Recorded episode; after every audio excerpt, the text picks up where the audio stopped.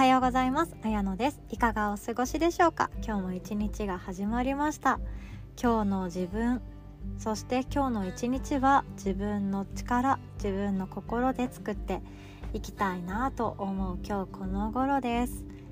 で私たちの人生に得られる満足度そして後悔しない生き方っていうのは自分自身で決断するっていうところから始まるそうですね。なので他人の意見をちゃんと聞くのは大切なんですけれども他人の意見ばっかりに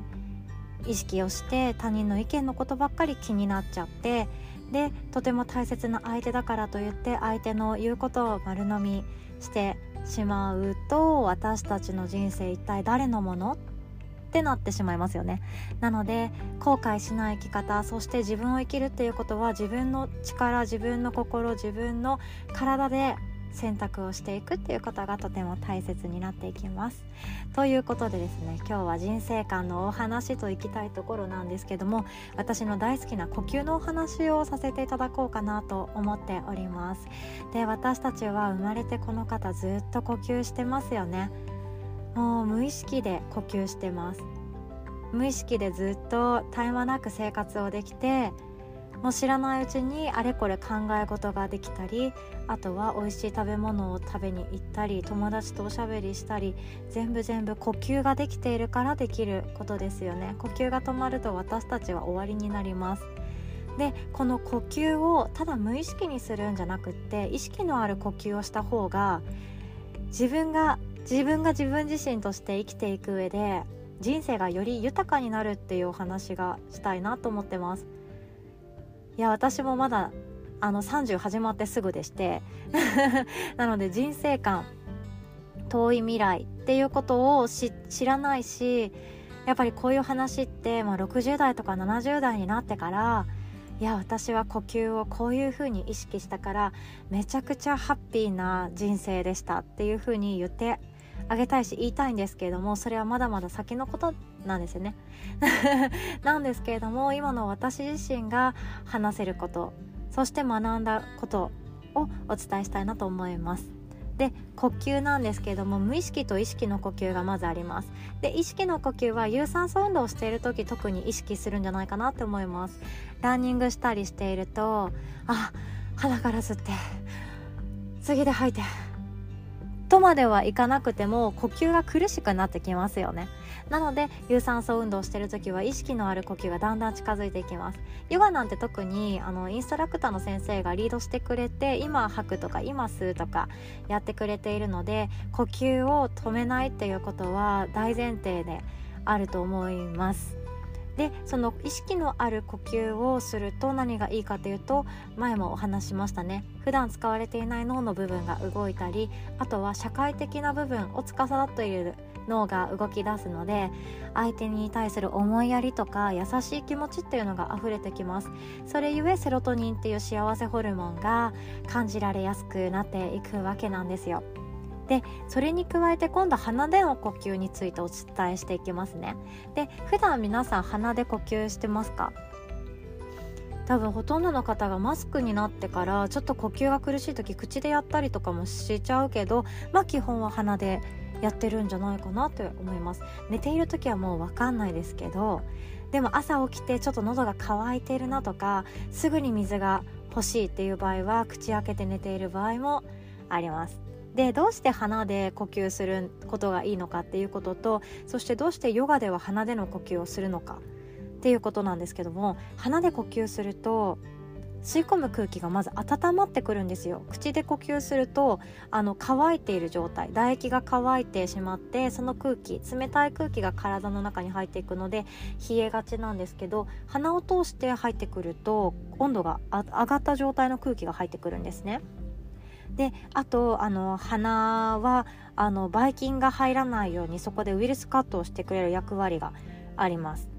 なのでウイルスとかそういうなんかうん、ばい菌系をそこでシャットダウンすることができるんですけど口の場合はそのまんま取り込んでしまうのでそういうのがシャットダウンできずに肺の中にいろんなものが入ってしまうということもあります。であとですね口で呼吸してしまうデメリットの方が大きくってあの口の中のバクテリアの種類が変化しちゃうので口臭の原因になっちゃうっていうこともあるんですね。なので、えっと、自分の口の匂いってあんまり分かんないんですよね。もう誰かに言ってほしいけど多分その人も言いたくないだろうし マスクしてるからなおさらわからないっていうふうに思うんですけどもそんな感じで口の中の口臭が気になるような方そしてそういうところがが気になっちゃうようなお仕事をされている方は意識をして鼻での呼吸をしていきましょう。で次はですね呼吸が浅い方深い方っていうのがいろいろとあると思うんですけど意識のある呼吸をすると深い呼吸ができます。ディープな呼吸ですね。でただ単にテレビを見たり本を読んだり別のところに集中をしていて呼吸がおろそかになっているっていう形はあれですけど呼吸に意識がない場合はですね無意識の呼吸は浅いんですよ。ただ単にあの呼吸っていうものを繰り返して生命の維持をしようとしているだけなので浅いんですけど深い呼吸はめちゃくちゃいいです。人生変えます。でそれが何かっていうとまず体自体に対して体の健康に対してですね。健康に対してどうしていいのかっていうと深い呼吸ができると横隔膜っていうインナーマッスルがあるんですけど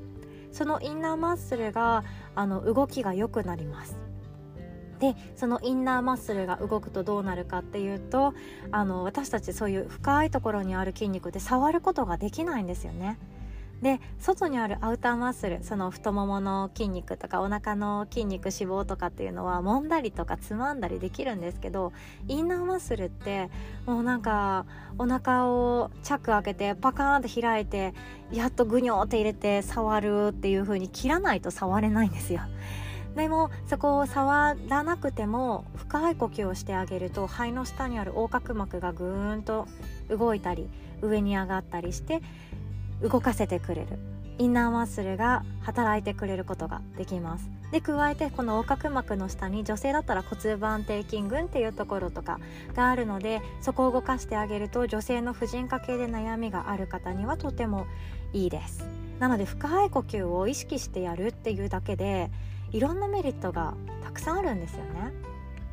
で加えて今体の部分言いました体が健康に維持につながるのはそういう深い呼吸をしたら体も良くなるよっていう話をしたんですけどであの、まあ、深い呼吸をしてインナーマッスルを動かせるっていうところはいいんですけどでで終わりって思うかもしれないんですがそこからですねなんと内臓機能が上昇しますあの小腸だったり胃だったりまあ、そういう消化器排泄系のもの内臓機能がぐんと上がります。っていうのもインナーマッスルが動くことによって血流がスムーズに流れていくんですよね。で血流が流れやすくなるとどうなるかっていうとそれぞれの内臓がパフォーマンスが上がっていきます。なので子宮が温かくなったり腸の動きが活発になって毎日便が出たり。で胃とか肝臓とかそういう消化系も働きが良くなるのであの毎日すっきりできる。そういうことになります。つまりそうすると結果腸が空っぽになっていてすっきりしている状態が続くと幸せホルモンっていうものは腸からほとんど分泌されているので幸せを感じられやすい。不安になりづらい。イライラしづらい。体が手に入るっていうようなことになるんですね。面白いですよね。なので体と心の動きは連動しているっていうのはそこから来ます。で合わせてその深い呼吸をするとどうなるかというとストレスに強くなります。でそれが何かっていうと深い呼吸をしている間って一つのことに集中できるっていうそういうマインドフルネスの話もあるんですけども深い呼吸を意識してやっていくと自律神経の交感神経と副交感神経のバランスが整うんですね。なのでいつもイライラしている方とかあのスマホを見ている時っていうのは交感神経優位になります。なので、えっと、スマホばっかり見ていてであの例えば赤ちゃんが泣いちゃった時とかにあのイラッとしたりとかあのー、もっと自分の時間が欲しかったとかそういうちょっとマイナスなネガティブな感情が出てくるのはそういうブルーライトにも影響があるみたいですよ。なので夜寝る前にそういうブルーライト系を見てしまうと寝つきが悪くなって交感神経が優位になっていろんなことがひらめいたり何かこれもやってみたいあれもやってみたいあの仕事もやりたいってなってくる感情が湧き出てしまうっていうこともあるそうです。であのそういう感じになってしまうんですけれどもその副交感神経っていうのはリラックスの神経ですよね。寝る前に優位になっていると眠りやすくなったりとかあとは穏やかになれる。人を許せる。そういうリラクゼーション系の副交感神経があります。でこの交感神経副交感神経っていうのはみんなどちらも持っていてでそれは自分の今鼻がどっちを呼吸しているかでも分かるんですよ。ちょっと今鼻の前に手を当てていただいて右鼻か左鼻かどっちからか出ているどっちからしか出ていないっていう場合がほとんどなんですけどもどっちから出てますか？で左側がえっと通りやすくなって左側の鼻を今使っている場合だったら副交感神経が優位になっています。リラックスが優位になっています。でも右側の鼻が通りやすくなって右の鼻だけで呼吸をしている場合っていうのは交感神経が優位になっているので活動的だったり能動的ポジティブポジティブっていうのはどちらもそうなんですけれどもあのどちらかというと仕事について何かチャレンジしたいそわそわしたい早く早く何かをやり遂げたいみたいなそういう何ていうか積極的な時はこういう時です。あとイライラしてる時とか怒りっぽい時ストレスフルな時も右の鼻が優位になって呼吸をしているのかなと思います。なので、えっと、片鼻呼吸ってありますよね。両方の鼻で均等に呼吸をしてあげるとだんだん交感神経副交感神経のバランスが整ってきて穏やかな気持ちになるっていう風にもなってます。で私たちはストレスがないと人生が面白くないってお話も前しましたよね。ストレスがなくなってしまうと達成感がなくなったりストレスがなくなってしまうと成長が感じられない毎日が続くことになってしまいます。成長が感じられないってとっても悲しくないですか？なんか1年1年後もなんか自分にとっては何もカスタマイズされてないし自分がなんかうーんステップアップした気がしないのにただ体と顔だけが老けていくみたいなちょっと寂しい気がしますよねでもそういう風な毎日でももちろん幸せを感じれていればそれで十分なんですけれどもやっぱり自分として生まれたからには自分の小さな成長で構わないのでそれを見つけられるような毎日の方が幸せはもっと膨らんでいくんですね。でそのストレスに対してストレスを全くゼロにするのではなくてストレスを受け流したり包み込んだりする心っていうのが大切になってきます。でそれが深い呼吸を使うことによって得ることができるってわけなんですね。なので今日もし意識ができそうだったら深い呼吸試してみてください。最後までお聴きくださりありがとうございました。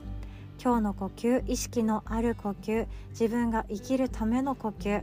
一枚一度意識してそして自分の体に感謝を伝えていきましょう。ということで今日も良き日をお過ごしください。おしまい。